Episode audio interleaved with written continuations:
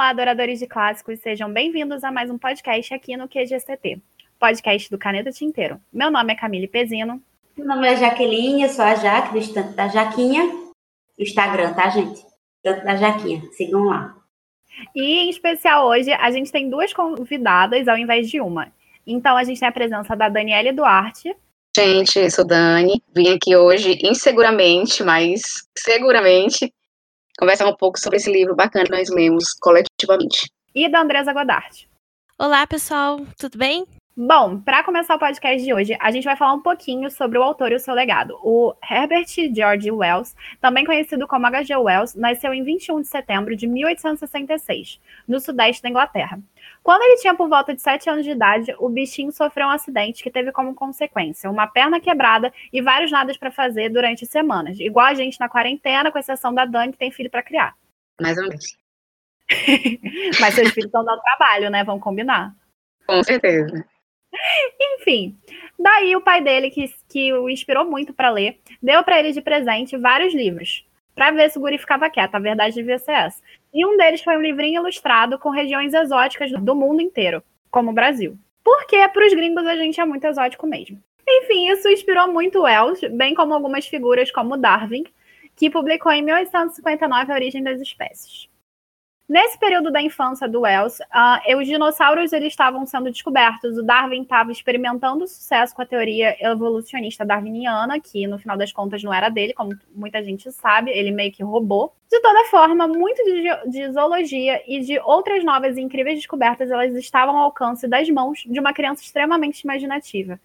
E foi sendo inspirado por livros do gênero, bem como ele foi inspirado por ninguém menos do que a Mary Shelley, a mesma, a pioneiríssima, a famosíssima criadora do Frankenstein e também da ficção científica, que a gente vai ler na leitura coletiva, é a próxima depois de Quincas Borba, do Machado de Assis. Enfim, toda essa galera intelectual fez parte das referências do Wells e ele decidiu rumar para esses meios e rumos acadêmicos literários. Em 1884, quando Wells ele tinha 18 anos, ele ganhou uma bolsa de estudos na Normal School of Science, que hoje a gente conhece como a Imperial College of Science and Technology, em South Kensington. Lá ele estudou muita coisa como química, geologia, física, astronomia, mas principalmente biologia, que vai ver essa era a formação do Wells. Nesse período que ele estudou biologia, ele teve contato com um dos maiores especialistas do mundo, o Thomas Henry Huxley que não é o mesmo Huxley do Orwell, para quem não sabe, o Orwell ele teve contato com o Huxley, que é o cara que escreveu O Admirável Mundo Novo.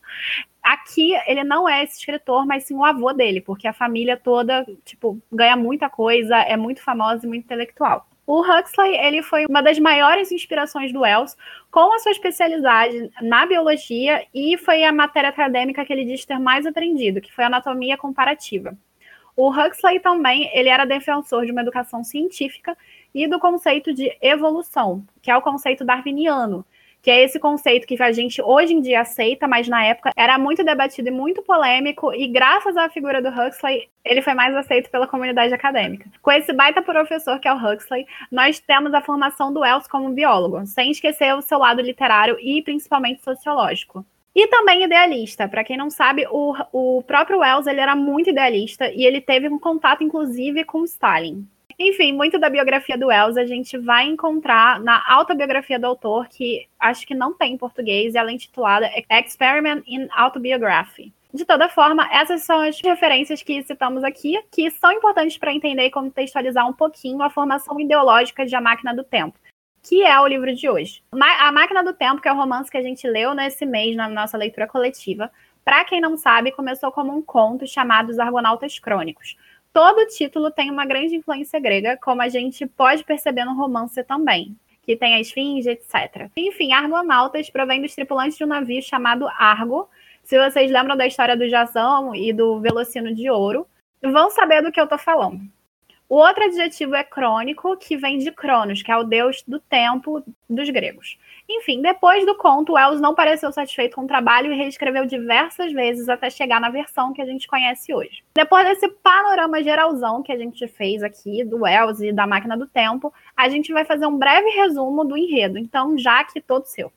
Olha, esse não vai ficar engraçado que nem o outro, porque o outro tinha a questão dos cornos e todo mundo ri da cara dos cornos.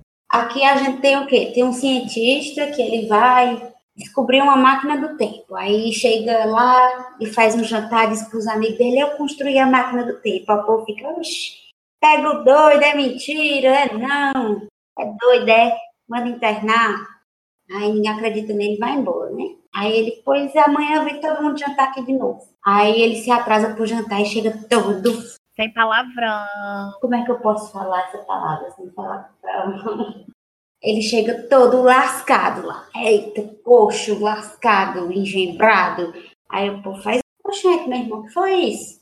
Aí ele faz, bicho, eu viajei no tempo. Eu fez, é nada, nada, mentira. Eu vou contar a história aqui, mas vocês têm que não me interromper. Aí ele vai contar a história. Ele disse que chegou lá. Aí no que ele chegou lá, ele viu um povo muito bonito, um povo evoluído, tudo muito evoluído. Mas ele percebeu que o povo era meio bocó, meio retardado. Aí disse, rapaz, esse povo não é tão evoluído, não. Vai fazer teorias e tal, e vai viver ali para descobrir mais as coisas, e vai descobrir que todas as teorias dele estavam erradas, e que, na verdade, eles não são nada evoluídos, porque tem uma galerinha aí que vive nas paradas escusas. Aí essa galerinha das paradas escusas aí faz umas coisas muito, muito trevosas. Eu acho que essa é a parte mais trevosa do livro. Como é que eles chamam, Camille? Moloch. Molochs. Molochs. A gente diz que os, os retardados é os Eloy e os, os malvadão é os Moloch. Parece Moloco. Tu já leu Laranja Mecânica? Sim. Moloco, Moloch. Também já li. Mas eu acho que é Moloch que se fala. Eu não tenho certeza, né? Só perguntando aí pro Wells, mas eu acho que é Moloch. Não, mas eu tô, tô dizendo que tu tá pronunciando errado, não. Tô dizendo que parece a palavra, porque moloco não era o leite que eles tomavam lá, loucão? Sim, mas, o, mas aí que tá, tem que ver as referências também que o, o Wells tá usando para criar o nome Moloch, porque o, se eu não me engano, o Bourget ele vai usar muito russo, né? Usa. Então, a palavra do Moloch, na verdade, ela vem da palavra Muloch, que é uma expressão dialetal britânica que significa lixo. Então deve ter a ver. Porque o, o, o leite não era, não era cheio de droga? Não, não sei, mas eu acho que são diferentes na formação. Tem que ver qual foi a formação do Bourget para criar o, ter, o termo para o leite, entendeu? Porque pode ser uma formação diferente. Eu lembro que o Bourget usa muito do russo, eu não lembro se ele usa do um sabe? Mistura russo com inglês. É, ele mistura, então tem que ver. Tem que ver cada palavra do dialeto do que o Bourget cria. É muito complicado para definir se é a mesma coisa. Mas enfim, não sei como é que fala. Eu sei que Eloy fica muito claro, mas Moloch eu não sei. Eu falo Moloch bem portuguesado mesmo. Enfim, não sei. Como sempre, a Jaque faz os melhores resumos de livro, então vamos recapitular um pouco o debate do WhatsApp, reproduzindo as perguntas que tiveram e também alguns dos comentários, mesmo que os participantes não estejam aqui com a gente hoje. Começando com a primeira pergunta, vou passar a bola para vocês. Qual eram as suas expectativas sobre o livro? Elas foram correspondidas? Vocês conseguiram se sentir envolvidos pelo cenário criado pelo autor? No, no geral, a pergunta é: como é que foi a sua experiência? Bem, eu, eu assim, particularmente, gerei muita expectativa sobre o livro. Não sei se pelo fato de que eu não tenho muita, não tenho muita experiência com ficção científica e distopia ultimamente que eu estou aceitando mais. Já tive algumas evoluções em relação a isso, porque eu tinha muita resistência em acompanhar histórias fantasiosas demais. Já evolui bastante, já consigo adentrar, já consigo visualizar o ambiente. E eu acho que a máquina do tempo caiu dentro desse contexto. A partir do momento em que eu vi que o futuro dele era muito diferente daquilo que eu estava criando, que eu esperava, eu meio que tive um, uma decepção. Mas, no geral, foi uma, uma leitura muito. Foi rápida, não foi cansativa. Também até porque é curtinha, né? Mas confesso que eu esperava mais. Mas você esperava mais, porque acreditava que o universo, o, o futuro não deveria ser pessimista ou não? Sim, basicamente por isso, porque assim, eu idealizo o futuro, eu, Daniele, claro que tem toda uma premissa por trás, ele com essa visão socialista, e ele também fez muitas críticas, eu esperava uma evolução, que, que eles fossem mais evoluídos do que nós. Mas eu, eu, eu não me atentei que isso poderia até ser uma crítica social, né? Que a humanidade fez tanta coisa ruim que meio que decaiu habitante de 800 e lá anos. Mas valeu, valeu bastante. Uma experiência e tanto. E você, Andy? Então, eu já fui com a minha expectativa um pouco, assim, baixa, porque já, já li Frankenstein. Então, ficção científica eu achava assim, meu Deus. Não é que eu não, não vou gostar, mas eu já vou com o pé atrás, né? Eu já fui com o pé atrás. Eu não, não é que a expectativa ficou mais baixa, ela ficou ok. Ela foi um livro legal de ler. Eu gostei, assim, um pouco do cenário, mas eu tava indo com a imagem do filme, porque eu assisti um pedaço do filme e ainda fui um pouco aquela imagem que eu assisti.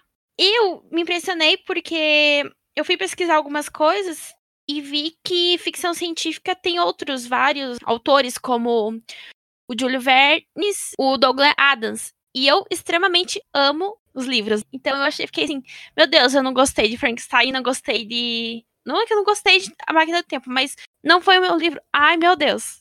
Eu acho que é isso, assim. Tive uma expectativa grande, mas eu gostei do livro. Entendi. Eu não sei se você sabe, mas o Verne, ele tinha sérios problemas com Wells. Porque, tecnicamente, naquele período, quando o pessoal começou a entender a ficção científica, o Verne, ele ia muito de encontro ao Wells porque diziam que o Wells era o substituto do Verne. E o Verne não gostava disso. E a produção do Wells e do Verne ela é um tanto diferenciada. Você consegue sentir como cada um vai elaborar a sua ficção científica. A ficção do Verne, ela consegue ser mais fantasiosa que a do Wells, por incrível que pareça. Mas assim, você tem aquela medida entre os dois, aquela disputa. Então é bem interessante você dizer que gosta mais do Verne do que do Wells. Muita gente diz o contrário. E Douglas Adams é maravilhoso. Não sei se você sabe, mas o Douglas Adams, eu tenho muita referência aleatória, gente. O Douglas Adams, ele escreveu um livro de O Guia do Mochileiro das Galáxias para ser um episódio de Doctor Who. Só que não deu certo, e no final das contas, o Douglas Adams escreveu Guia do Mochileiro das Galáxias estranho, né? Porque eu falo que não gosto de ficção científica, mas eu gosto de ficção científica. Só que eu acho que deve ter sido o jeito, a escrita dos autores. Pode ter sido isso. Sim, mas ficção científica é muito legal. É porque a ficção científica ela abre para muitos likes diferentes. Olha, eu vou, eu vou te dizer uma coisa. Tu leu Jogos Vorazes? Não. Jogos Vorazes eu assisti. É aquele Maze Run. Não, também. Assim, eu tentei assistir os filmes. Eu assisti Maze Runner, mas eu não li. Eu tenho os livros no, no meu Kindle, mas eu não tive muita vontade de ler, porque eu achei meio merda. É bom, é bom, é bom, é melhor que. Olha, Jogos Vorazes foi, foi assim, a distopia que mais me agradou. Me, assim, foi. É, abriu minha mente, sabe? Aquilo ali eu comecei a ter uma outra visão, até porque a gente tem que sair um pouco da zona de conforto, né? Tem que buscar um pouco aquilo. Não. Aquilo que não te agrada tanto, mas para te conhecer, ter a oportunidade de conhecer e falar com propriedade. Por isso que a questão da, da, da ficção científica, para mim, acaba sendo que um, um desafio mesmo, por, por fugir totalmente da minha linha de preferência.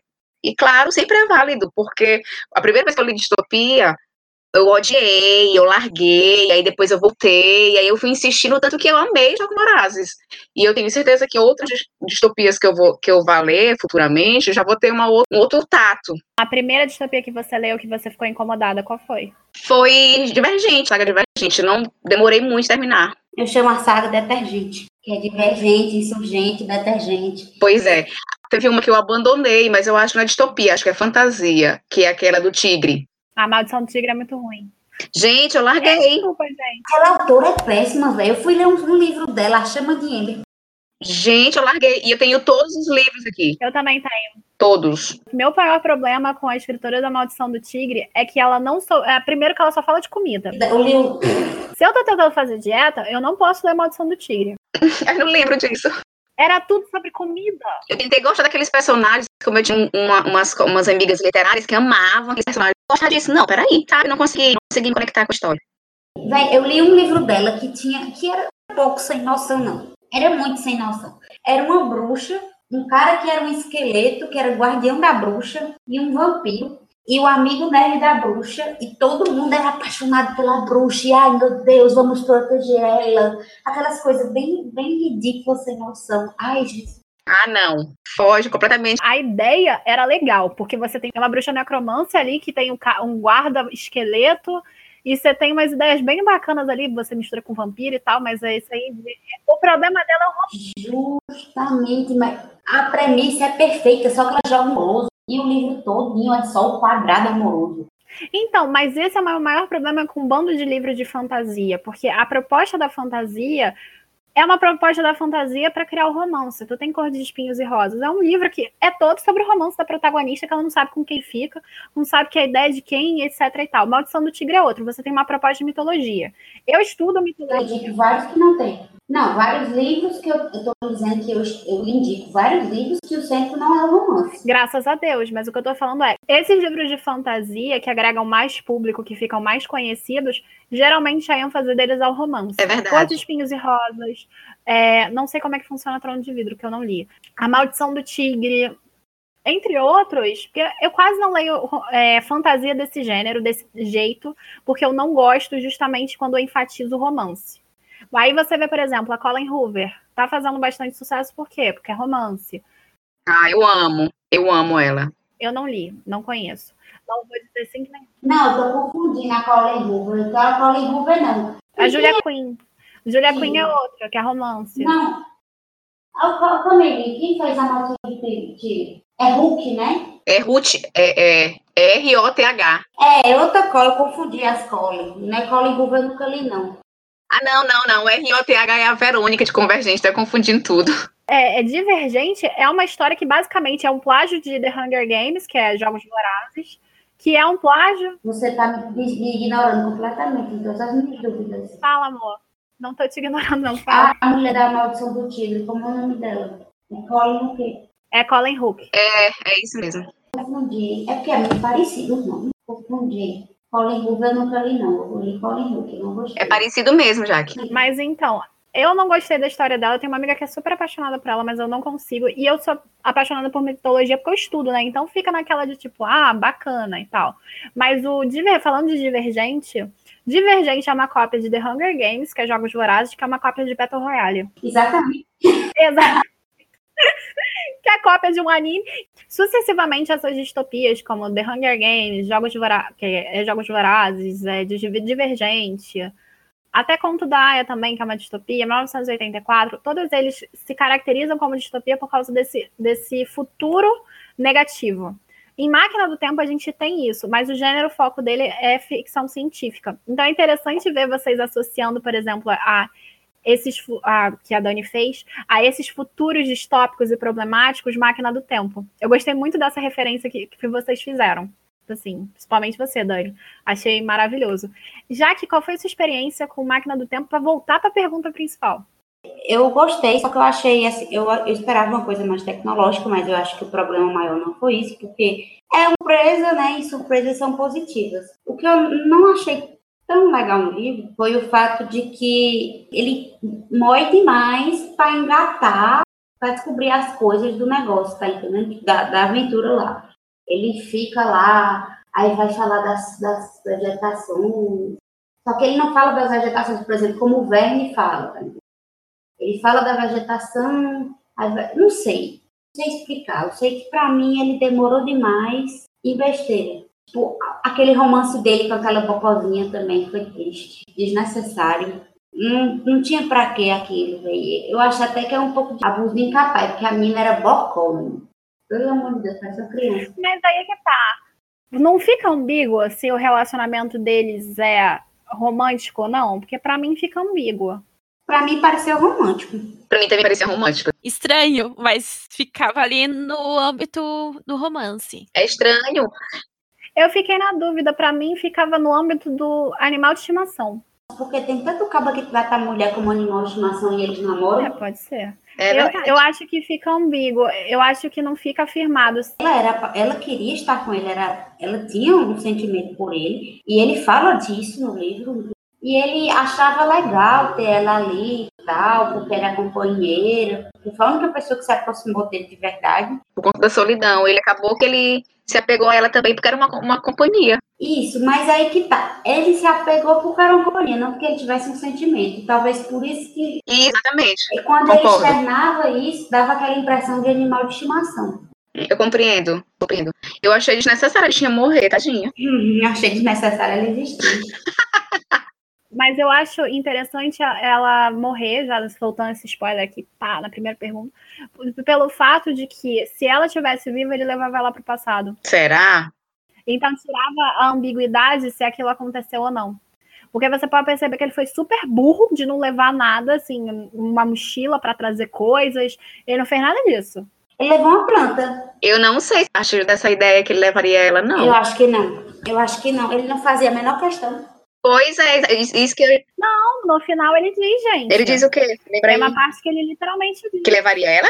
Diz Não lembro. Eu nem disse não. que ele estava tentando salvar. Tanto é que quando ele vai fazer a peregrinação para fugir dos Moloch, ele leva ela na- no sobrecolo. Sim. Como ela aconteceu aquilo dela cair no rio e ninguém mais ajudar, ela fica agarrada nele, porque aquele ato, na- no período histórico do Els, era muito comum as pessoas se afogarem no Tamisa.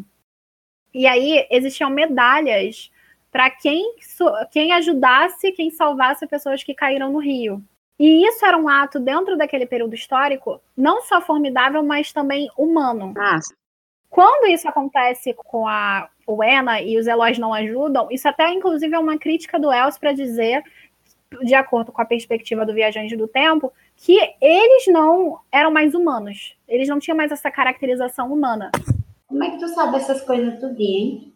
Eu literalmente estudo, tipo assim, quando, eu- quando a gente termina de ler um livro, eu literalmente vou lá e eu estudo mesmo o livro. Tipo assim, eu procuro o texto, artigo.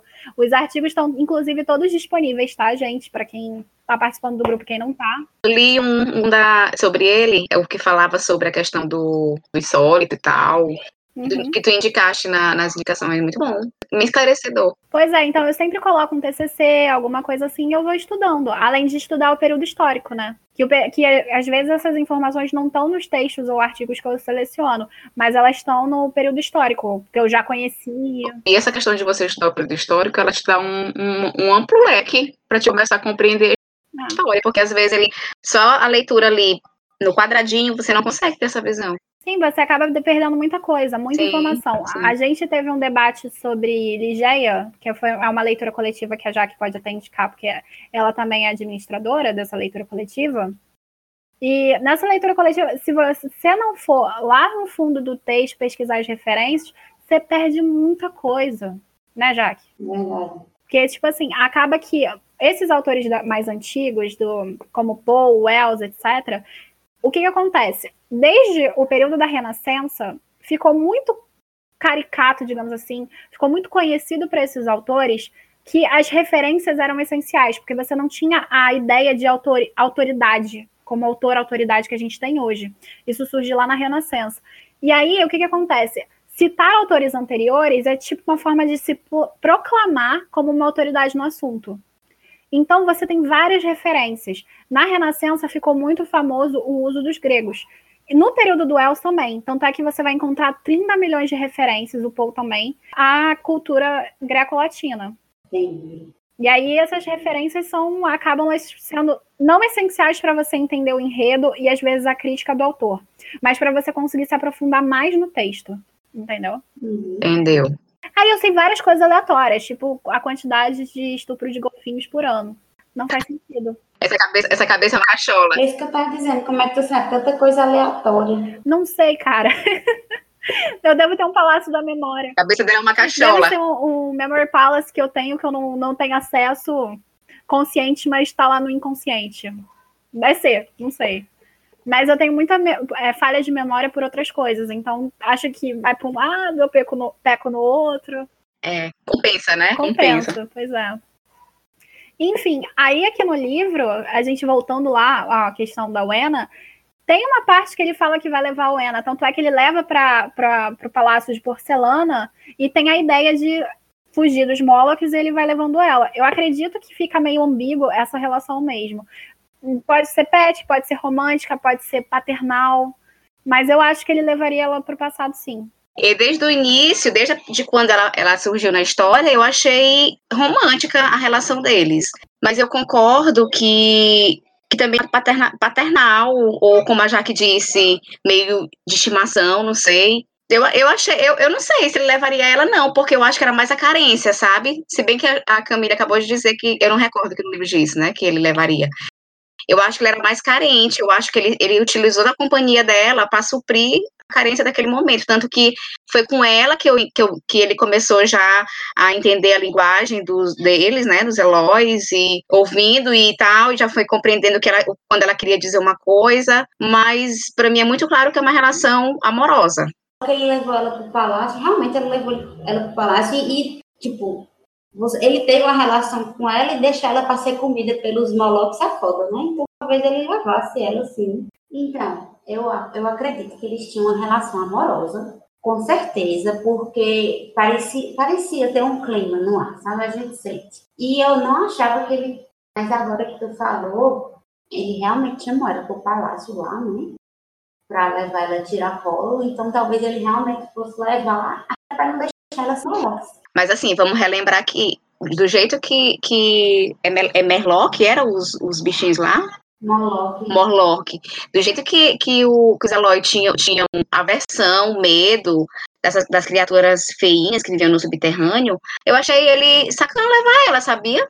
Porque tava botando ela em risco.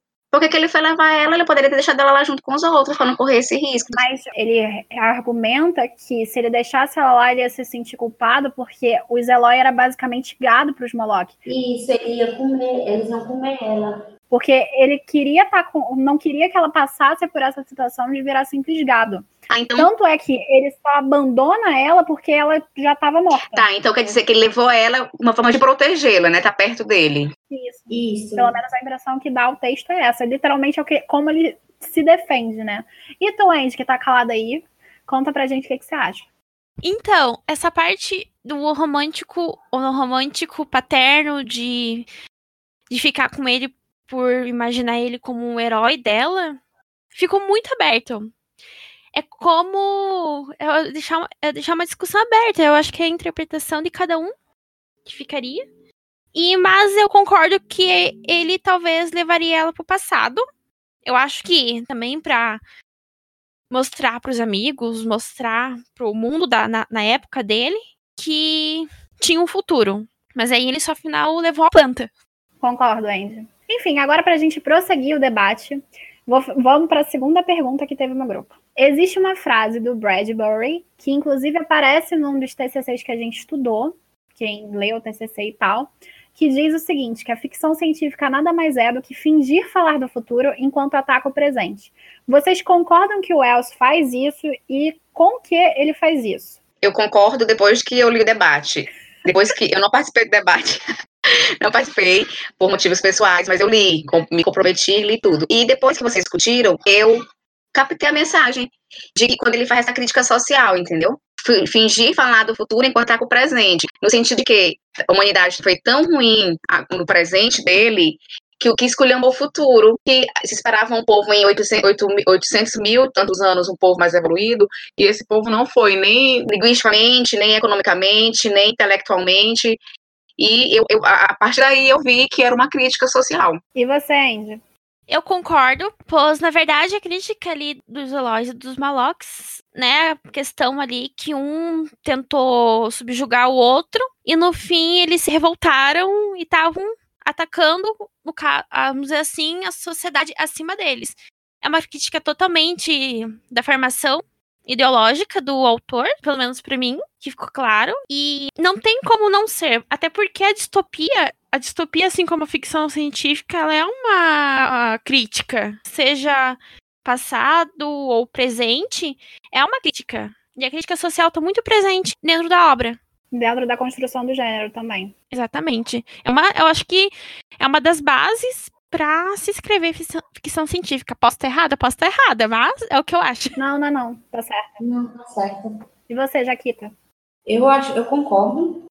Eu acho que ele fez uma crítica, inclusive atemporal, né? Porque se você parar para pensar, por mais que ele tenha botado assim um futuro muito lá na frente, é uma realidade que ainda acontece, né? Ainda tem essa divisão de classe, ainda tem essa luta de classe. E claramente ele é bem socialista, mas eu não vou entrar nesse mérito. E eu concordo com as meninas no, que ele, no, na, no posicionamento delas, apesar de que eu não sei se ficaria uma coisa tão agressiva quanto o que ele colocou aí, mas como eu disse, é o posicionamento dele, né, político. É, no grupo a gente debateu isso e, e, todo mundo acha que chegou à mesma conclusão de que realmente fazer ficção científica, criar obras distópicas também, que entra um pouco máquina do tempo, já que o, o, o futuro não é exatamente o que a gente esperava, pelo contrário, ele vem no pessimismo. Eu acho interessante que em máquina, tanto no gênero, a crítica é a fundamentação da história. E a gente tem aqui um Wells jovem, idealista, que, por mais que ele tenha reescrito diversas vezes, a ideia aqui é captar tanto a questão da tecnologia quanto da questão do socialismo, que tem toda mais associação ao Stalin do que ao Marx. E é bem bacana ver toda essa construção. Então, com certeza, acho que todo mundo concorda com isso. Mas eu acredito que, realmente, levando em consideração a parte do com que, a principal crítica sociológica aqui está relacionada a uma crítica primária ao sistema inglês do período do Wells. Eu acho legal e interessante ver a forma como o Wells ele vai mudar as posições, porque você tem aqui uma, um Eloy como aquele povo rico, aquele povo nobre, aquele povo intelectual e que tinha dinheiro, que se aproveitava dos humanos, que seriam a representação dos Moloch, que é um povo braçal que continua, por mais que eles vejam os Eloy como gado, eles continuam fazendo a produzir para os Eloy. Tanto é que os Eloy eles têm sandália, eles têm roupinha, porque os de baixo continuam a produzir. Como se fosse uma coisa inata dos Moloch, enquanto os Eloy fosse inato eles serem daquele jeito também. Então, assim, é interessante ver essa construção, porque você tem o proletário versus a burguesia ali bem marcada, bem forte. Então, esse proletário, por mais que ele esteja a dominar a burguesia, ele continua sendo dominado pelos meios de produção. Porque é como se virasse um instinto. E é interessante perceber que a crítica ali faz com que os Eloy sejam completamente burros, no sentido cognitivo, eles não têm essa formação. Tanto é que a língua deles transparece o quanto eles são literais na formação, porque a metáfora vai tendo essa noção de intelectualidade. Quanto mais a gente estuda, mais pesquisa, mais pensa, mais metafórica a nossa língua é. Então, mais agregando informações e palavras e nomenclaturas, ela vai agregando. E aí você pode até fazer uma associação a 1984, que é a distopia da nova língua. Então, é, é bem interessante ver marcado isso, porque nessa construção em que ele vai fazendo isso, o autor ele deixa demarcado que eles deixam de ser espertos e passam. É porque existem dois tipos de inteligência, a inteligência e a esperteza. As duas aqui, elas se perdem no Eloy, mas os Moloch, por uma tentativa de sobrevivência, eles passam a ser espertos, mas eles ainda continuam não inteligentes. Porque, de acordo com o próprio Wells, o socialismo do Wells, para o proletariado conseguir sobreviver e dominar a burguesia, eles precisam de uma camada intelectual antes, que geralmente uma camada intelectual acadêmica. E com a perda intelectual dos dois lados por causa desse sistema que continua, os Moloch eles não conseguem realmente prevalecer diante dos Eloy, mas o contrário também acontece, que é a degradação da intelectualidade.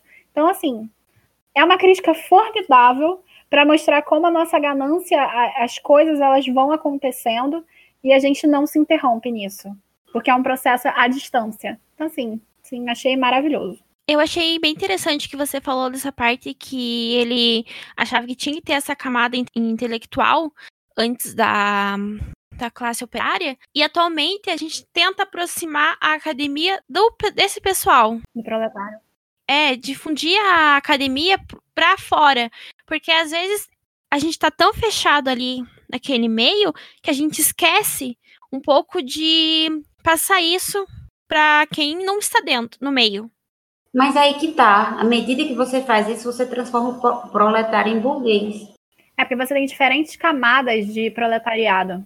Se você tá aqui, é, você vai tirar o cara da, da linha da pobreza, vai, vai dar um curso para ele superior. Eu acho isso fantástico. Você vai botar ele para ter uma condição digna de vida, beleza, pá. Automaticamente ele sai da, da, Ele começa. Ele não é mais de linha de produção como eram os Molochs ele começa a fazer parte de uma camada intelectual. Aí o que que, o que, que as universidades estão fazendo? Eles não estão rachando. Pelo menos ao meu ver, a ideia não é rachar, a ideia é integrar. A partir do momento que uma pessoa que saiu dali, ela tem condição de tratar o proletário com dignidade. Mas aí você começa a dar uma dignidade para o proletário, que ele não tinha na época da, da Revolução Industrial, que foi quando surgiu assim mais forte essa ideia de proletário e burguesia. Eu já acho que a universidade ela não faz isso. Acho que ela integra demais. Eu acho que a universidade ela não é a potencializadora da integração, mas os meios de comunicação. Naquela época você não tinha meios de comunicação suficientes e fortes e até inclusive a alfabetização era suficiente para que, que esse proletariado tivesse capacidade de assimilação a esse conhecimento.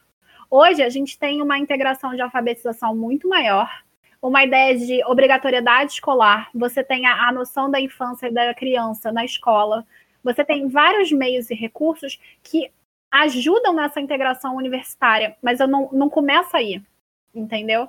Eu acho que e é, a integração universitária, ela, às vezes, é meio fajuta hipócrita. Porque ainda existe o pedantismo acadêmico, etc e tal. Existe mais. Existe demais. Eu estou dizendo assim, que a ideia da universidade é essa. Agora, se funciona, já... Aí já são outros 500, não é verdade? Exatamente.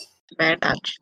Enfim, continuando, vamos para a terceira pergunta do debate, que é como você imagina que será o ano de 800 mil?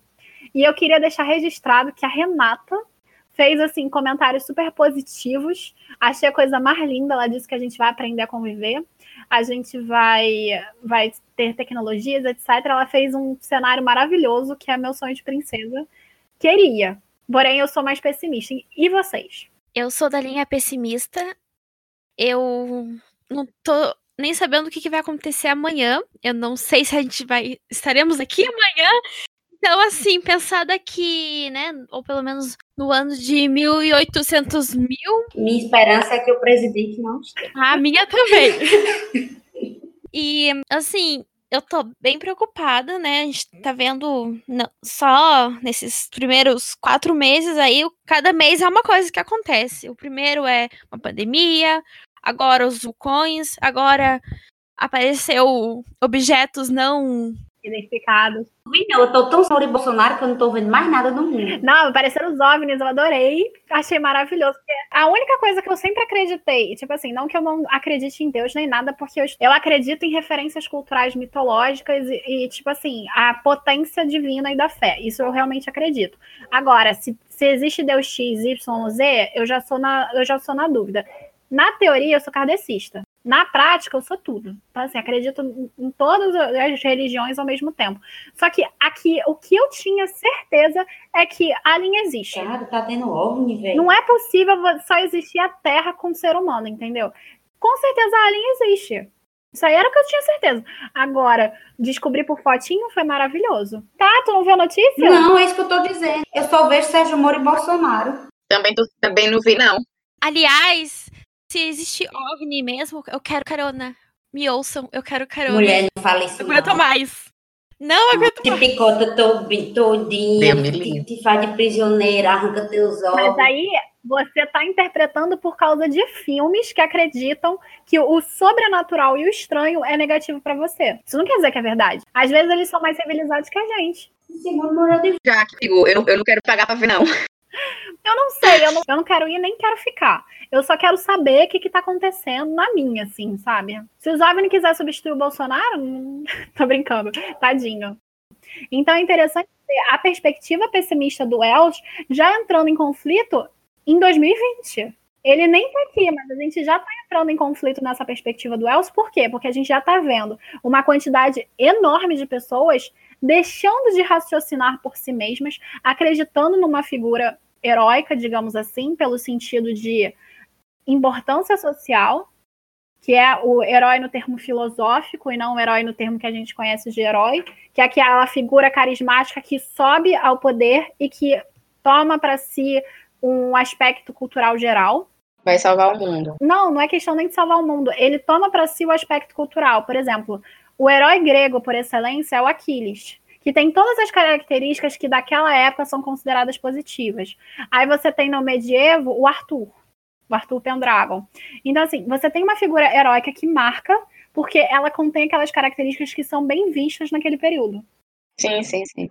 Tanto é que você tem o Hitler. Você pode considerar por incrível que pareça, o Hitler é um personagem heróico. Porque ele tem uma fundamentação e formação que faz sentido naquele período histórico. Porque você vê o Hitler ascendendo por causa de um tratado mal executado em relação à Alemanha, etc, etc.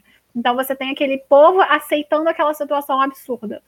Então, assim, isso acontece também no Brasil. E a gente tem esse personagem heróico fazendo uma fundamentação naquele contexto. Claro que você não tem um personagem heróico no Elcio. Você tem mais um anti-herói que qualquer outra coisa aqui que é um cientista que está querendo tirar o proveito daquele universo para conhecer, etc. Então, assim, é interessante observar que se essa relação de manada, ela tá tão, ela já tá forte hoje. Então, eu não acho tão errado que em 800 mil, pelo menos na minha concepção, o Wells esteja errado e a gente se transforme nesse Homo sapiens burro sapiens, sabe? Tipo, não acho errado ele chegar nessa conclusão, pelo que eu vejo hoje.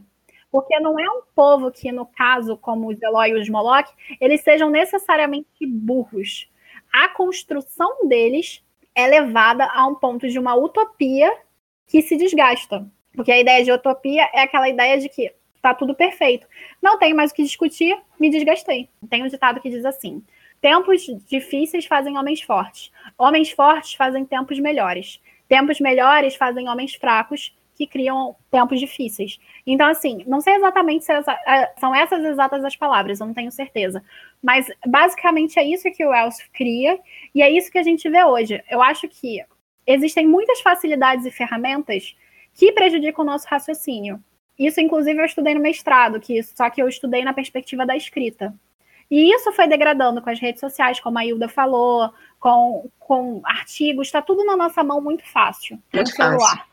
Tá tudo uhum. muito fácil. Então, isso realmente degrada o nosso uso do raciocínio, o nosso uso da memória, que é o que eu, que eu foquei. Então, assim, é muito complicado. E essa degradação vem lá da escrita, pelo menos de acordo com Platão. Um exemplo básico do que eu estava dizendo aí na nossa realidade cotidiana, que a gente. Eu tenho certeza que todo mundo já ouviu. Uma adaptação cinematográfica. Ah, mas para aquele livro se tem um filme. Claro, depende muito da perspectiva. Às vezes a pessoa só gosta de ver filme, ela não gosta de ler. Mas é aquilo. É critério de cada um, sabe? Eu acho que muita gente ela não se desafia. Mas eu acho que isso vai pela facilidade, entendeu? Pela facilidade. Porque eles acham o seguinte, que tu perde muito tempo lendo livros, tu pode assistir em duas horas o filme. Sim, mas também tem aquilo, por exemplo, que a gente hoje a gente vive na era dos blockbusters. Tem uma teoria de alguns filósofos que a gente vive na era da infantilização, tanto é que os nossos heróis são personagens de quadrinhos. Acho isso meio errado. Pra ser bem honesta, eu acho que isso não tem muito a ver, porque a, a ideia do herói e do fantástico é uma ideia que está marcada desde o princípio básico, com os personagens mil, como Aquiles, etc. Mas assim, eu entendo que a gente vive realmente numa era meio que infantilizada, não pelo sentido do que a gente admira, mas pelo sentido do que a gente consome. Porque a gente tem consumido cada vez mais tanto literatura quanto cinema mais fáceis e mastigados, coisa que a gente não tinha antes. Claro, quer dizer, a gente tinha antes, porque a Agatha Christie é mastigado também, mas mesmo assim você não tem uma produção intelectual voltada para uma reflexão e para uma crítica mais densa. Você não tem uma literatura mais de desprazer, você tem mais uma literatura de prazer estando aí, entrando aí em massa. Claro que ela critica, mas ela critica coisas que a sociedade vê como negativas, por exemplo, o nazismo. É uma coisa que Harry Potter fala que é mas continua sendo uma literatura de prazer. Então, essa divisão, ela realmente acontece. Mas, gente, vamos abrir um parênteses aqui, porque as duas são boas, as duas são legais, a gente se diverte, inclusive, com o filme. Claro, amo filme. Só para não dizer, ah, você tá privilegiando uma, outra não. Não, não, eu sou viciada em cinema, eu adoro filme, assim como eu adoro livro. Pois é. Tem é só que... um exemplo mesmo. Não, tem que pensar. Isso aí são coisas que a gente sempre pode refletir, pensar e interrogar. Mas voltando para a pergunta, o que, que, que você acha de 800 mil, que a gente deu uma volta, o que, que você acha? É, assim, seguindo a linha cronológica, lógica, que não tem lógica, eu acho que, para minha concepção, seria um ano extremamente evoluído, muito evoluído, com coisas que a gente não consegue nem mensurar. O que eu faço na minha vida, por exemplo, quando a minha filha nasceu, a minha filha, a minha filha, a segunda filha, eu morava no interior, tinha passado no concurso, fui morar no interior. E a neta longe da família, longe das tias. Quando ela fazia uma coisinha fofa, eu não podia compartilhar, porque não existia o WhatsApp, não existia nada. Eu me lembro que uma foto que a gente tirava era ridícula, toda, toda torta. Eu só conseguia compartilhar as coisas dela por, por MSN por mensagem de texto ou em ligação direta. Hoje, há nove anos depois, a minha irmã que mora em outra cidade, a gente já vê a evolução dos filhos dela pelo vídeo chamada, não sei o quê. Então, coisas que há nove anos atrás a gente não conseguia ter ideia do que ia acontecer. Então, eu me pergunto, meu Deus, nessa geração a gente está vivendo tudo isso, Imagine quando os meus filhos que são crianças forem avós. O que será que vai ter de tecnologia, de modificação? A gente não consegue mensurar.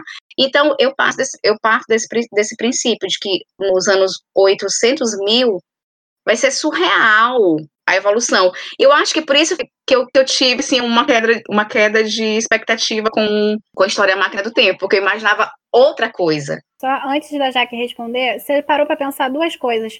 O Wells, ele quebra a expectativa do próprio viajante do tempo, que o próprio viajante do tempo fica, meu Deus, como assim aconteceu isso? Isso.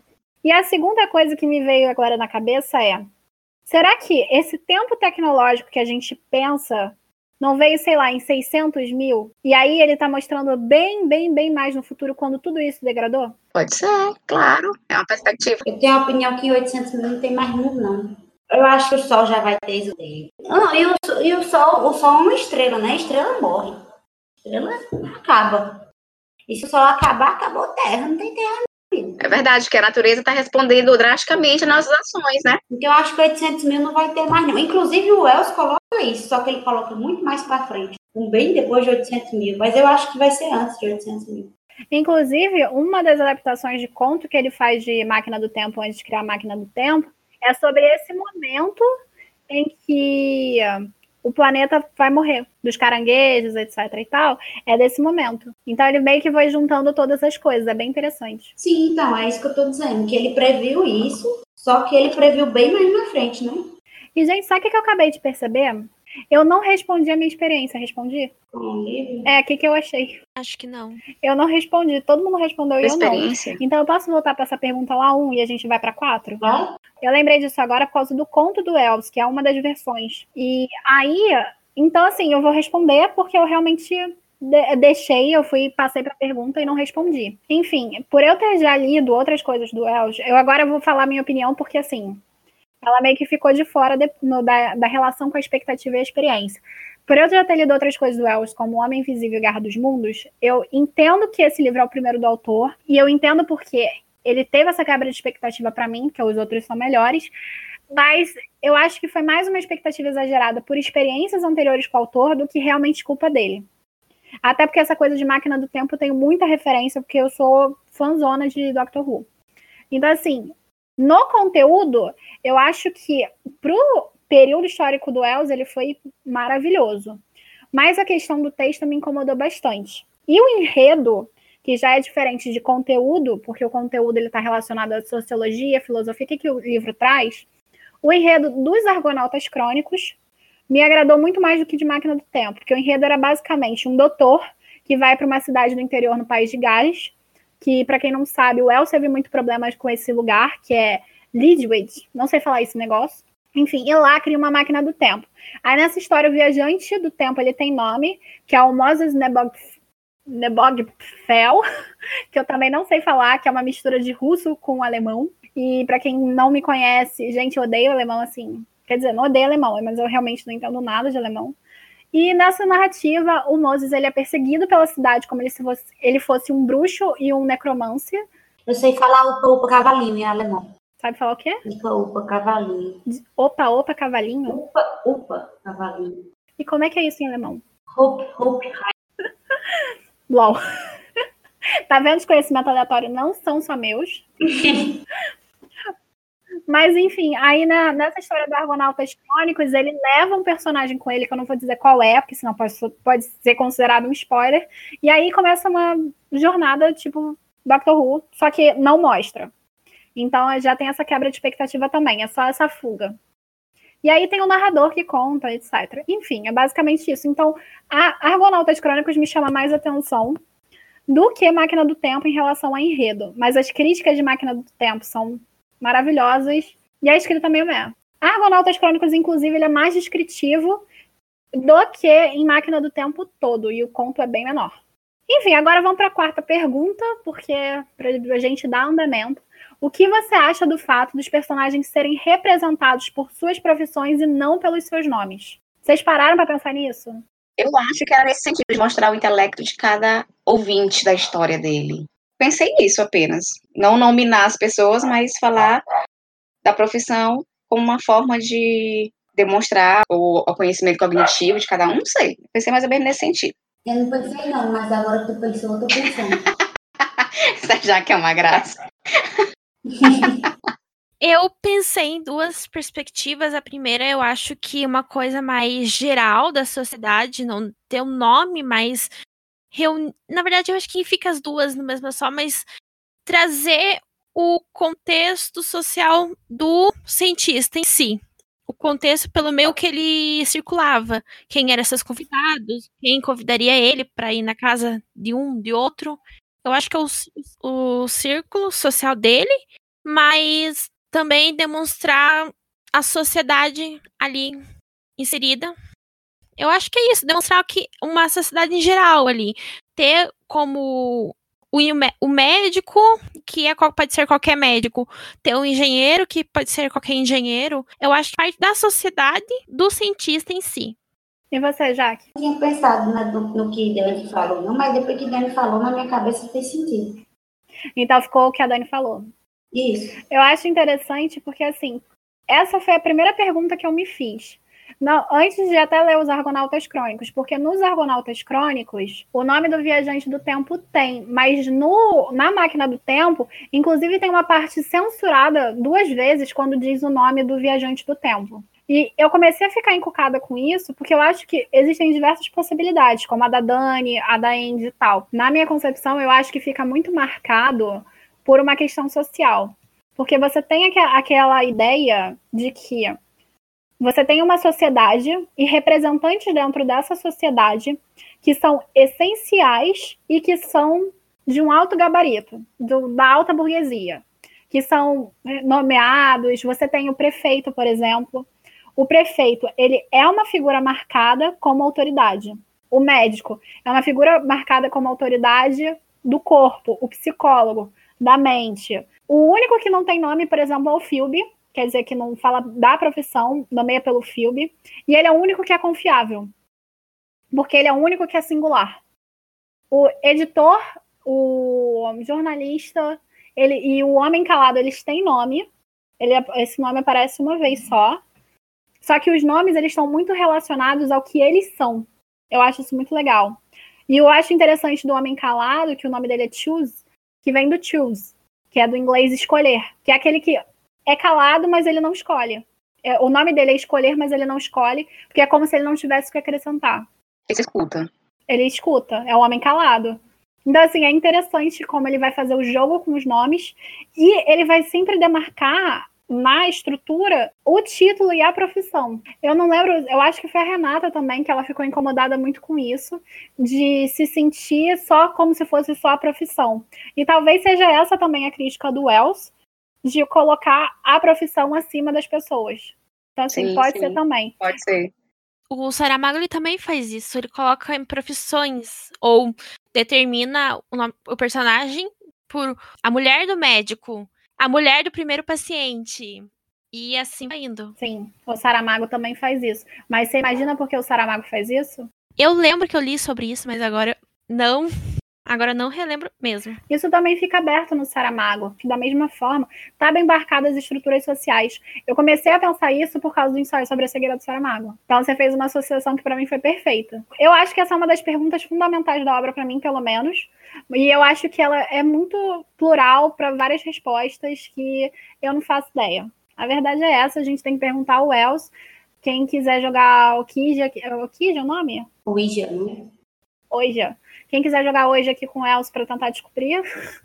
Tô brincando, gente. Eu me é, mas essa aí é uma pergunta com milhões de Não façam isso em casa, criança. Pois é. No máximo psicografia, mas aí a gente consulta o Chico Xavier. Bom, mas vamos para a próxima pergunta. O que vocês acharam de revolucionário na obra do Wells? Gente, só falta ele construir uma máquina do tempo. Ele mesmo construir e levar e ter levado, sem usar nenhuma porçãozinha mágica para o futuro, para mim isso foi revolucionário demais. E você, Andy? Eu acho que tem mais a ver com o que ele imaginou da ficção científica, como em Frankenstein é um monstro, mas é um monstro, mas é na época ali, né? Ele, ele arriscou em tentar a ver o futuro. Tentou criar a parte. Na parte daí já entra um pouco mais na utopia, distopia, né? Eu acho que ele tentou inovar nisso, porque o, tem outros autores que eles, eles fazem as suas escritas na, em seu contexto histórico, mas eles não se arriscam a sair um pouco da, da sua época.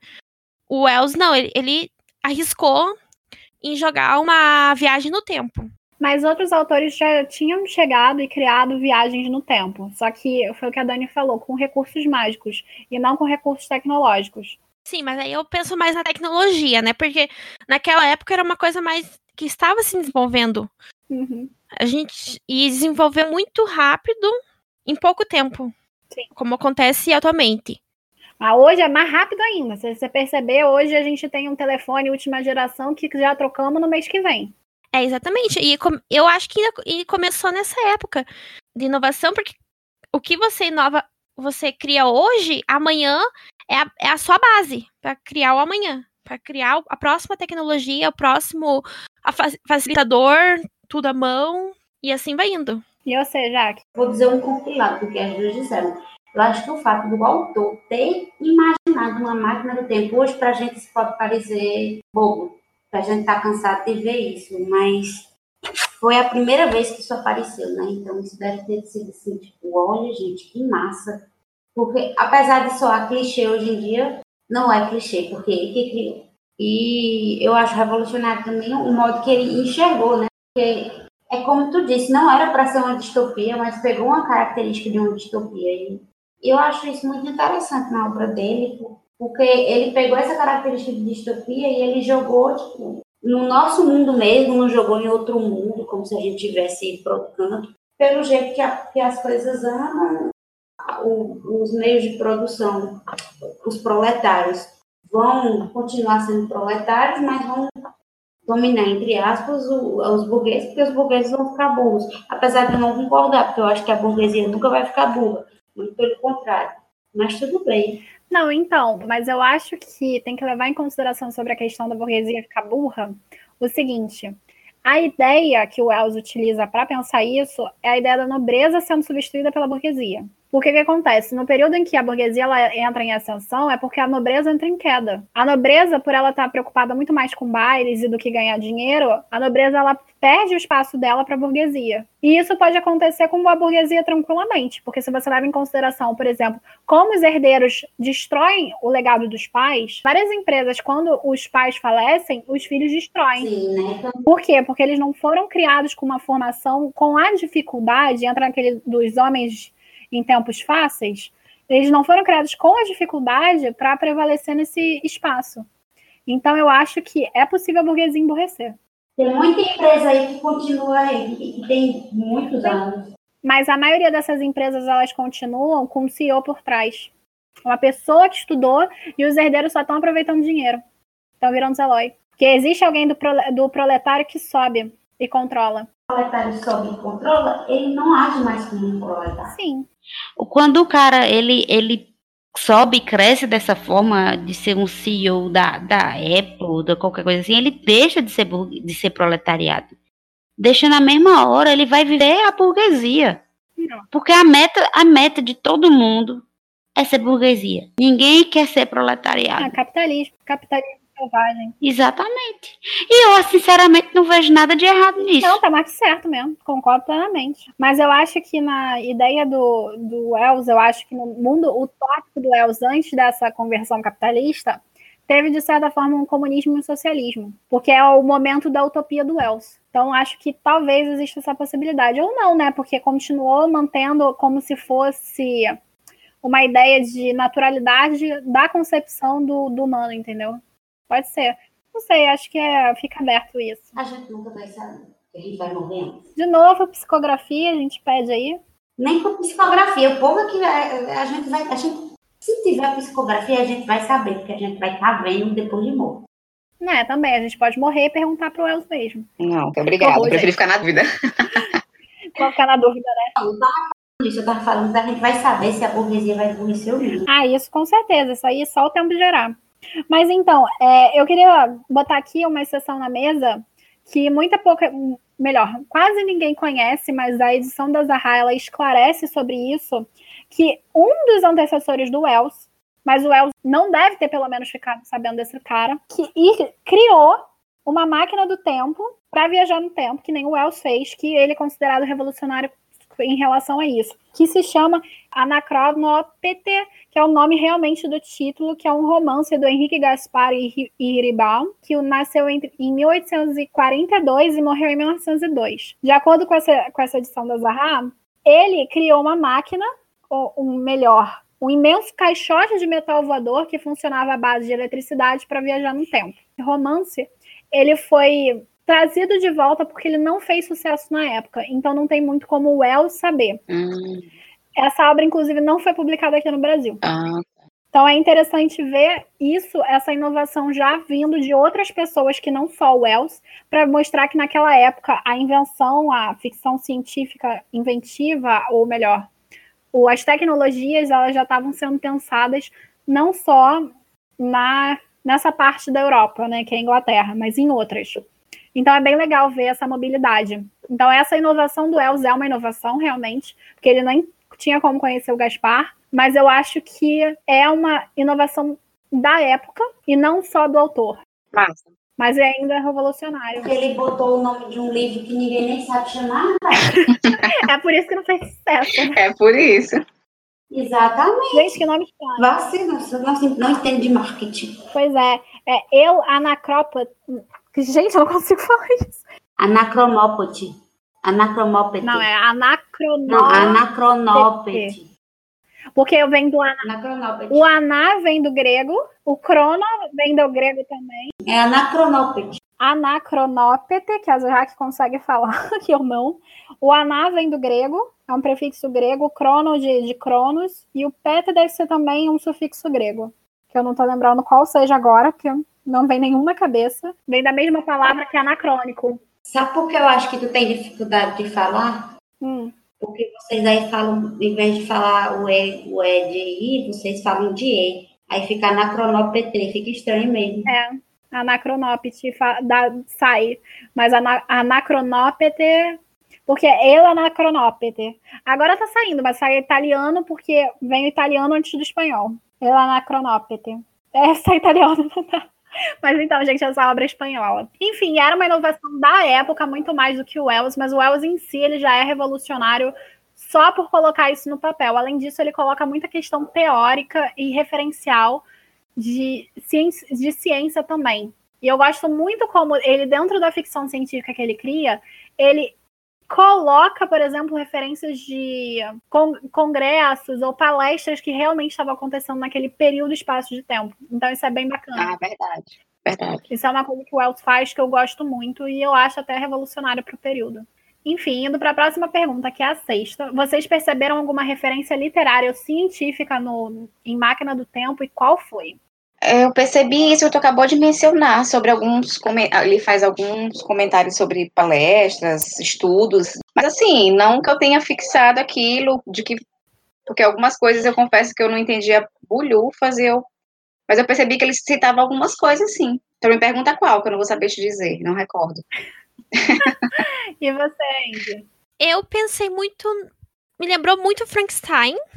Assim, a referência é um pouco ali de, de um pouco mais. numa área mais científica na literatura foi Frankenstein.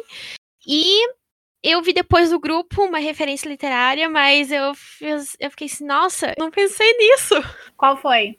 De Édipo, que na questão ali da esfinge, eu tive. Eu, depois que eu li, eu fiquei assim, gente. E eu, tive, eu tenho uma história muito. Um pouco, um pouco engraçada sobre isso. Uma piada interna com, os, com alguns colegas de faculdade, da graduação, sobre o Édipo. Então, Deixa eu fazer uma pergunta. Você teve 30 períodos de Édipo? Porque eu tive. olha, eu tive um bimestre em que o professor da aula tinha uma hora e meia por semana com o professor.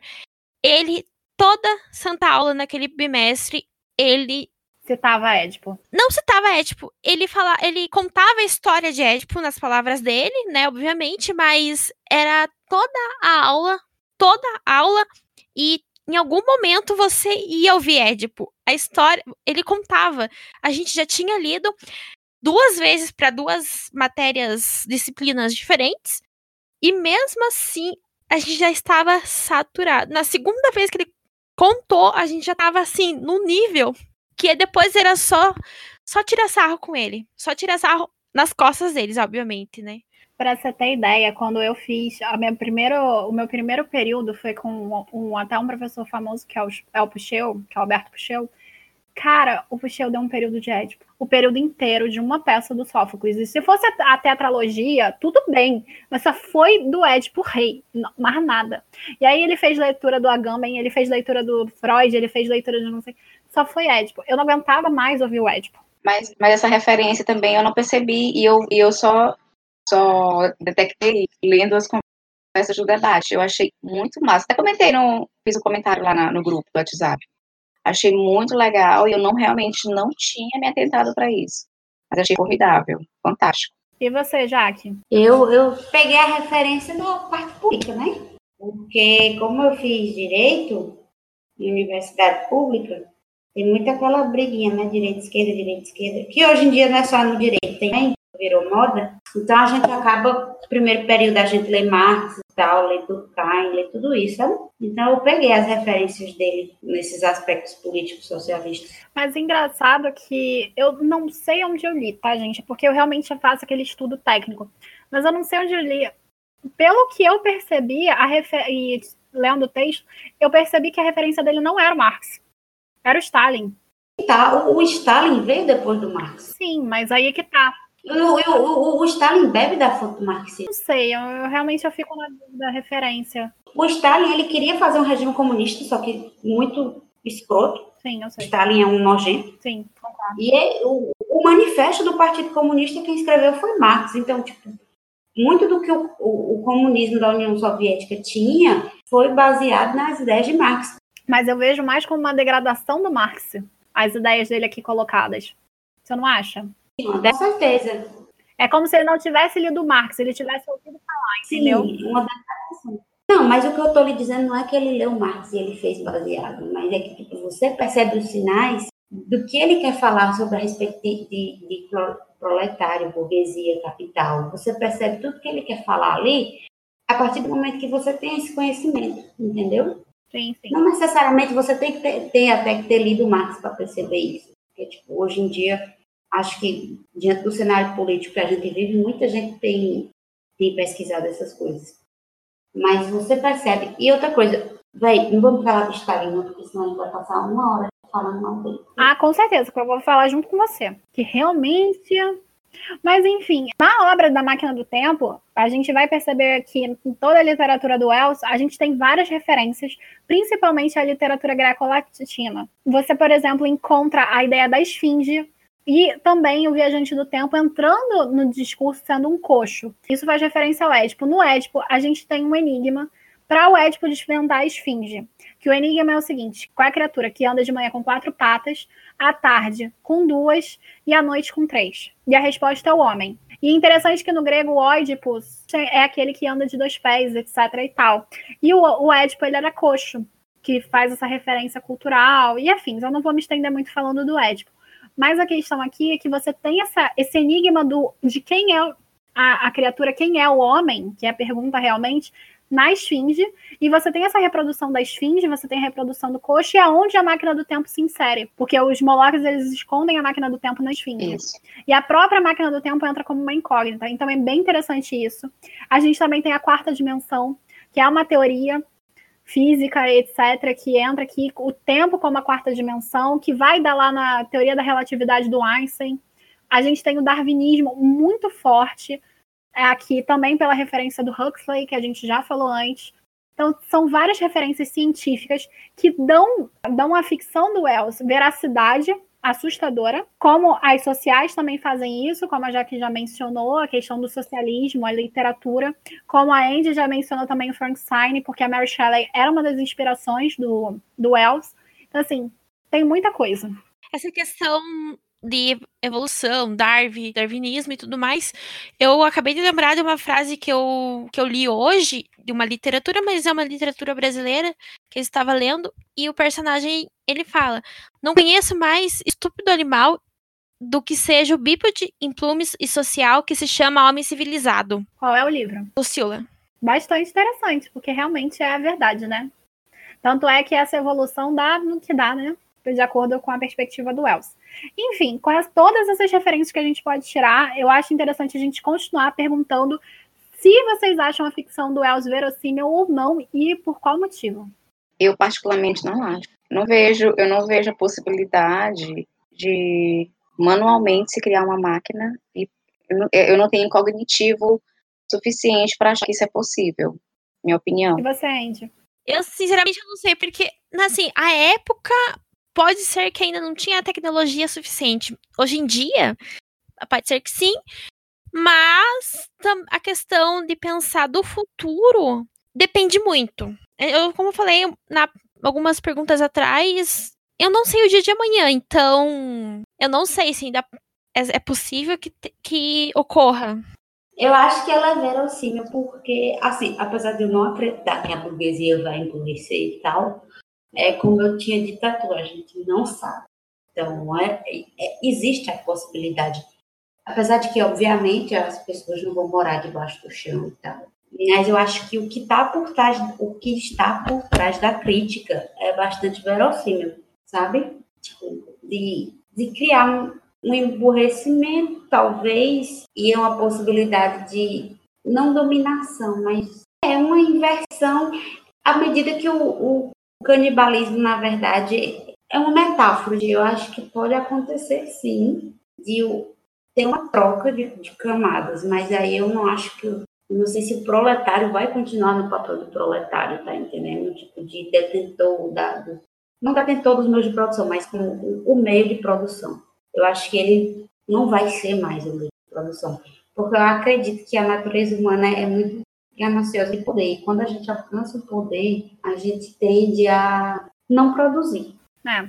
Então, eu acho que ela é verossímil, apesar de que, porque pode acontecer, mas eu não acredito que vá acontecer mas não descarta a possibilidade. No grupo ficou meio ambíguo, alguns acreditaram que sim, outros que não, etc e tal. O que eu acho interessante é que viagem no tempo para o futuro hoje em dia é considerada possível. Mas eu acho que o que é inverossímil na viagem é o fato dele voltar para trás. Porque até hoje a gente não sabe se existe viagem no tempo. Se existir, é viagem no futuro para frente, não para trás. Então, pra essa, vo essa volta seria impossível. E, a, e talvez até o final, que parece que ele vai para o tempo jurássico de acordo com a mente do narrador. Então, assim, fica meio ambíguo esse detalhe. Mas eu acho interessante também que a construção social que o Wells faz e a degradação da natureza e todas essas coisas super verossímeis. Ser verossímil não necessariamente quer dizer que vai acontecer. Então, assim, é possível, como a Jaque falou, eu acho que a questão da natureza, a questão da degradação do homem, da intelectualidade, eu acho que é possível a viagem para o tempo no futuro, mas a, o que a Dani falou, construir uma máquina no século XIX e voltar para o passado, isso eu realmente não concordo como verossímil. Não sei se vocês são da mesma premissa. Sim, sim, eu sou. Eu acho que é uma questão mais de cada um. Eu não vejo como a parte do passado pode ter sido ficado um pouco complicado porque é uma ficção e eu acho que ele pensava mais no futuro se ele voltou pro passado, ele talvez tinha curiosidade, né, como todos, saber coisas específicas. Eu, pelo menos, tenho várias dúvidas sobre algo, sobre coisas que aconteceram que a minha vontade era estar lá para comprovar o que aconteceu realmente. E hum, eu acho que é isso. Eu acho que a parte ali foca, quer mais saber do futuro do que do passado. Sim, mas o que eu estava falando era mais sobre a concepção científica sobre viagem no tempo. Tem um documentário, inclusive, maravilhoso do Doctor Who, que fala sobre a ciência por trás do Doctor Who. Eu não lembro exatamente o nome porque eu assisti em inglês, mas assim, basicamente eles tentavam ver quais teorias de Doctor Who eram acertadas e quais eram impossíveis. A viagem do tempo, de acordo com esse episódio, que era um especial, um documentário, era só sobre o futuro mesmo. Ainda não tinha pesquisa o suficiente para volta para o passado. Isso é bem legal. Mas eu teria curiosidade mais com o passado do que com o futuro. Ah, eu também. Eu gosto. Ah, eu também. Eu, como eu falei, eu já tem coisas do passado que eu gostaria de saber lá para ver o que realmente aconteceu. A gente, mas se pode futuro, por que, que não pode passado? É estranho isso. É porque quando você pensa na viagem do tempo, você pensa, você pode pensar também pela teoria do buraco de minhoca. Tem quatro tipos de teorias de viagem do tempo. Estudei muito isso com a Dr. Who, gente. Então, na, te, na teoria de viagem do tempo do buraco de minhoca, você consegue ir para frente no buraco, mas você não consegue voltar. Que é a teoria que geralmente é usada. Hum, Porque você tem, tipo assim, a teoria do buraco de minhoca quando faz viagem no tempo é mais legal mostrar do que falar. Mas é como se forem, fossem vários pontos no tempo que você pudesse furar, entendeu? E aí você viaja no tempo a partir do buraco de minhoca. Em Doctor Who dá a impressão que usa essa teoria. E aí, né, dentro dessa teoria do buraco de minhoca, a ideia é que você consegue ir para frente, mas não para trás. Porque você não pode dobrar o tempo para trás. Você não pode desacelerar o tempo. Você pode acelerar o tempo, mas não desacelerar. Mas, claro, isso pode ser o fato da gente não ter conhecimento suficiente. Vamos perguntar aos OVNIs que chegaram aqui para ver se. Pergunta aí, Camille, depois que me fala. Eles informam, né? Então, OVNIs, se vocês estiverem ouvindo isso, por favor, contem pra gente. É possível viagem no tempo pro passado? A mim mesmo não, vai falar com a Camille. Praia também, não quero nem saber. Eu quero... Ela passa pra gente. Ah, tô aberta à conversação. E aí, ó, vai ver- podem vir a mim ou a Andressa, a gente não tem problema. A Andressa queria até ir com eles, então pode conversar, Andressa, com eles. Ah, eu quero um povo mais evoluído. Ah, ah, Olha a visão, a visão é fantástica, né? Ó, a visão, ó. A visão fantástica do OVNI, né? De É, otimista, otimista. Não, e o interessante é é perceber que existem diferentes visões sobre os marcianos, né? Tem gente que acha que eles são mais evoluídos, porque a gente olha para a raça humana e já desistiu. Tem gente que acha que eles são Sim. menos, menos evoluídos e são, sei lá, né? Mas às vezes eles podem ser evoluídos e quererem secar a gente do mesmo jeito. Com certeza. eu penso na visão positiva, né? Eles são mais evoluídos. Eles conseguiram visitar outro planeta. E a gente estamos aqui ainda. A gente também já visitou outro planeta, só não descobriu vida. Ah, mas eu acho que com vida mais, uma coisa mais. Mais distante, né? É, mais distante, um Star Wars ali, não sei. Cara, e se os marcianos fossem tipo Dragon Ball Z, eu queria que eles me encontrassem e me levassem pra eu lutar com o Goku e aprender a voar.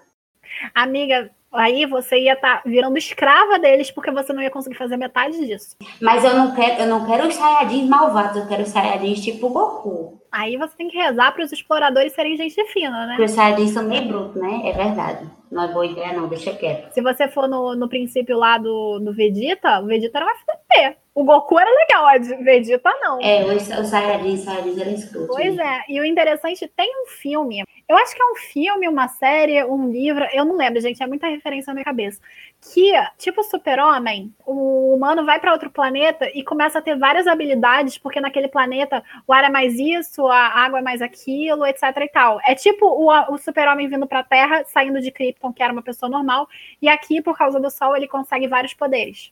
É basicamente essa ideia. Então, vai que a gente indo para outro planeta, a gente ganha poderes. E se esses porra virem pra cá ganhar todo poder e decidir explodir a porra toda? É tipo o que acontece no Guia do Mochileiro das Galáxias. No Guia do Mochileiro das Galáxias, a Terra é destruída porque eles queriam construir uma via intergaláctica e a Terra estava atrapalhando. Eita, que nosso papo tá distópico, é fantasioso. O que mais? A melhor parte do Mochileiro das Galáxias é a parte que eles descobrem que. Acho que é spoiler, não vou falar não. Deixa quieto. Não dá spoiler, não. Então vamos para a última pergunta para a gente encerrar o podcast. Eu queria saber de vocês, essa é para mim a pergunta mais difícil e é uma pergunta que é suscitada pelo Wells, inclusive pela ideia da esfinge. É possível que o homem, sabendo do futuro, seja capaz de, de mudá-lo e explique o seu ponto de vista. Boa sorte aí para vocês, porque eu acho que isso aí é coisa de maluco. É mesmo? Eu acho que se ele souber do futuro, ele pode modificar sim. Ele vai agir no presente, baseado naquilo em que ele não quer que aconteça no futuro. Mas aí entra o problema, o paradoxo. Você está no tempo X. Certo. Você vai para o tempo futuro X mais 200. Hum. Sei lá, X mais 200. E você vê que o futuro de X mais 200 precisa ser alterado. Hum. Então você volta para o seu tempo X e muda para o tempo X mais 200 ser diferente.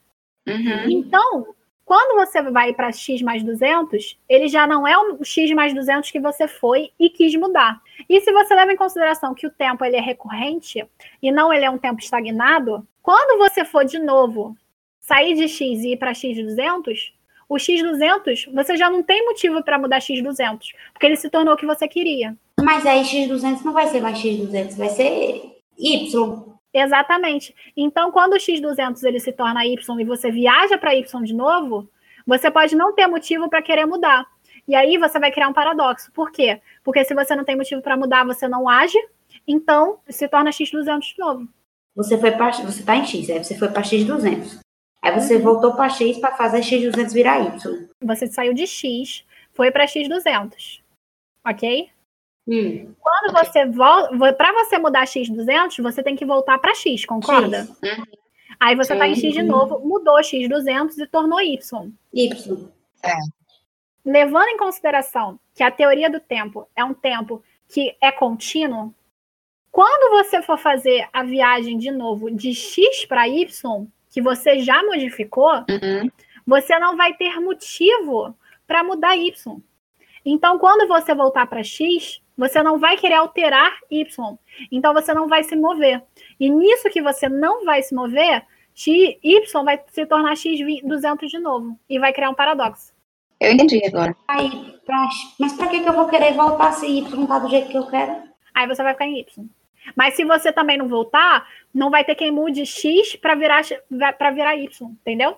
Você tem que voltar e ficar lá. Para X200 virar Y. Cria um paradoxo, porque você precisa da a motivação. É a teoria do, do avô. Se você volta no tempo e mata seu avô, como é que você vai existir no tempo para voltar e para matar seu avô? Você se desintegra. Você muda o futuro. Você não existe. Então você nunca vai matar o seu avô, mas aí você existe, que, porque seu avô existe, mas aí você volta, mata seu avô. E é uma confusão. Ou seja, é coisa de maluco. É coisa de maluco, concordo. Eu amo, mas é coisa de maluco, vamos combinar. Eu vejo essa parte de ai, ir voltar passado e matar meu avô é mais é um paradoxo, mas a- com o futuro eu vejo que é diferente, porque se você vai pro futuro, vê o futuro e volta passa, pro seu passado, né, o seu presente, que é o passado, você tá alterando aquele teu futuro. Mas eu não vejo como alterando, como alterando a, a parte do como você falou ali do paradoxo do, do passado. Eu voltar a matar meu avô e eu não vou existir no futuro. A gente tá partindo de uma premissa errada, que pode voltar para o passado. Teoricamente não pode. Mas de qualquer forma, o futuro. Recapitulando, aqui a questão é a seguinte: Saber do futuro, né? Estar no futuro. Não pode voltar.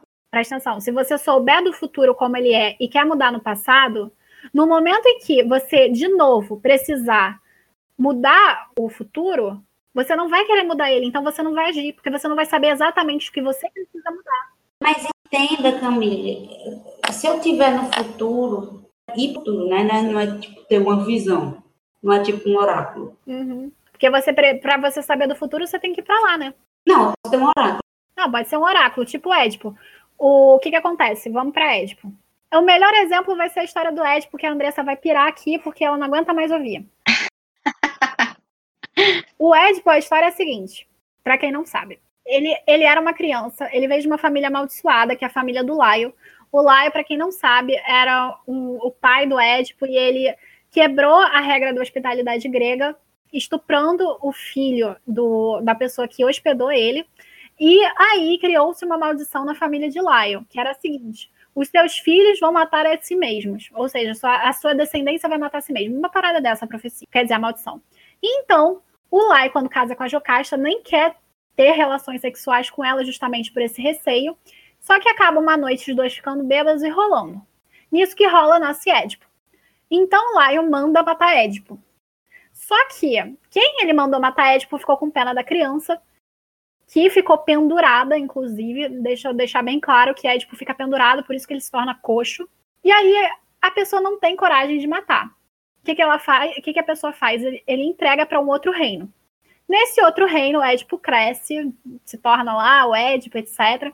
E nisso, o Édipo ele escuta de uma pessoa que ele não é filho de quem ele pensava que era, que ele não era filho dos seus pais. Então ele vai para o oráculo de Delfos fazer a pergunta. E o oráculo vira para ele e fala: Você vai matar seu pai e casar com a sua mãe. Não responde o que ele quer, mas ele descobre o futuro. E tentando fugir do futuro, porque ele não queria matar e transar com a mãe dele, que era a mãe que ele conhecia, o pai que ele conhecia, ele vai justamente para o caminho em que ele tinha que ir. Ou seja, o conhecimento do futuro faz com que o futuro aconteça, de acordo com os gregos. E se você leva em consideração a viagem no tempo, você vai ter essa ideia de que se você viajar para o tempo, isso pensando na teoria da viagem no tempo, se você viaja para o futuro e sabe como o futuro é e tenta modificar no passado, um, você pode tornar exatamente o futuro o que que era, que é a ideia do Édipo, ou dois, o fato de você conseguir mudar ele se torna um paradoxo, porque o motivo que você que você viajou e que você fez para descobrir e para mudar, ele se torna inexistente. Então isso se torna um paradoxo. Então, isso quer dizer, por exemplo, quando tu falou a parte do Édipo, Uhum. a partir do momento que o oráculo falou isso para ele, fez com que o futuro acontecesse. Se ele não tivesse ido lá no oráculo, se ele não tivesse perguntado eh, sobre o futuro, ele não teria saído da casa dos pais que o criaram, não teria matado o pai e transado com a mãe, é isso? Se ele tivesse simplesmente se, é, se atentado à resposta do oráculo, ele saberia a resposta. Porque se ele percebesse, não, não foi isso que eu perguntei, eu perguntei se os meus pais são meus pais, e ficasse no sim e no não, e cagasse pro resto, ele voltava para casa. Exatamente. Mas aí que eu falei de, de colocar o futuro como incerto. Mas aí né, a perspectiva aqui não é incerta, no Édipo, pelo menos.